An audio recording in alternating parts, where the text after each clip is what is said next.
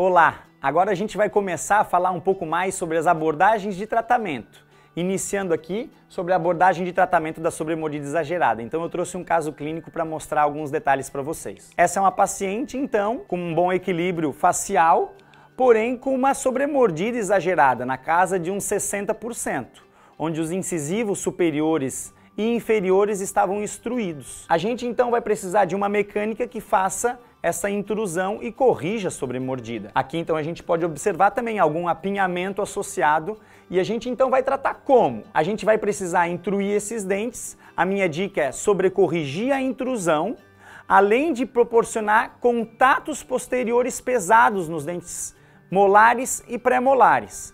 Outra dica que eu passo também é o que? Durante o tratamento, realizar primeiro a projeção dos incisivos, corrigindo o apinhamento, e depois, só no final dessa projeção, o IPR, para manter assim o incisivo intruído. Outro detalhe é planejar os attachments, que vão servir de ancoragem para essa intrusão anterior. Isso é importante porque senão a placa lá atrás escapa. Aqui a gente vê o final do tratamento, então, é um tratamento que durou oito meses e a gente vê, então, a resolução da sobremordida, que passou de 60% para na casa dos 20, 30%, e a resolução do apinhamento também, que era uma das queixas da paciente. A gente vê, inclusive, no acompanhamento de dois anos, a estabilidade do caso.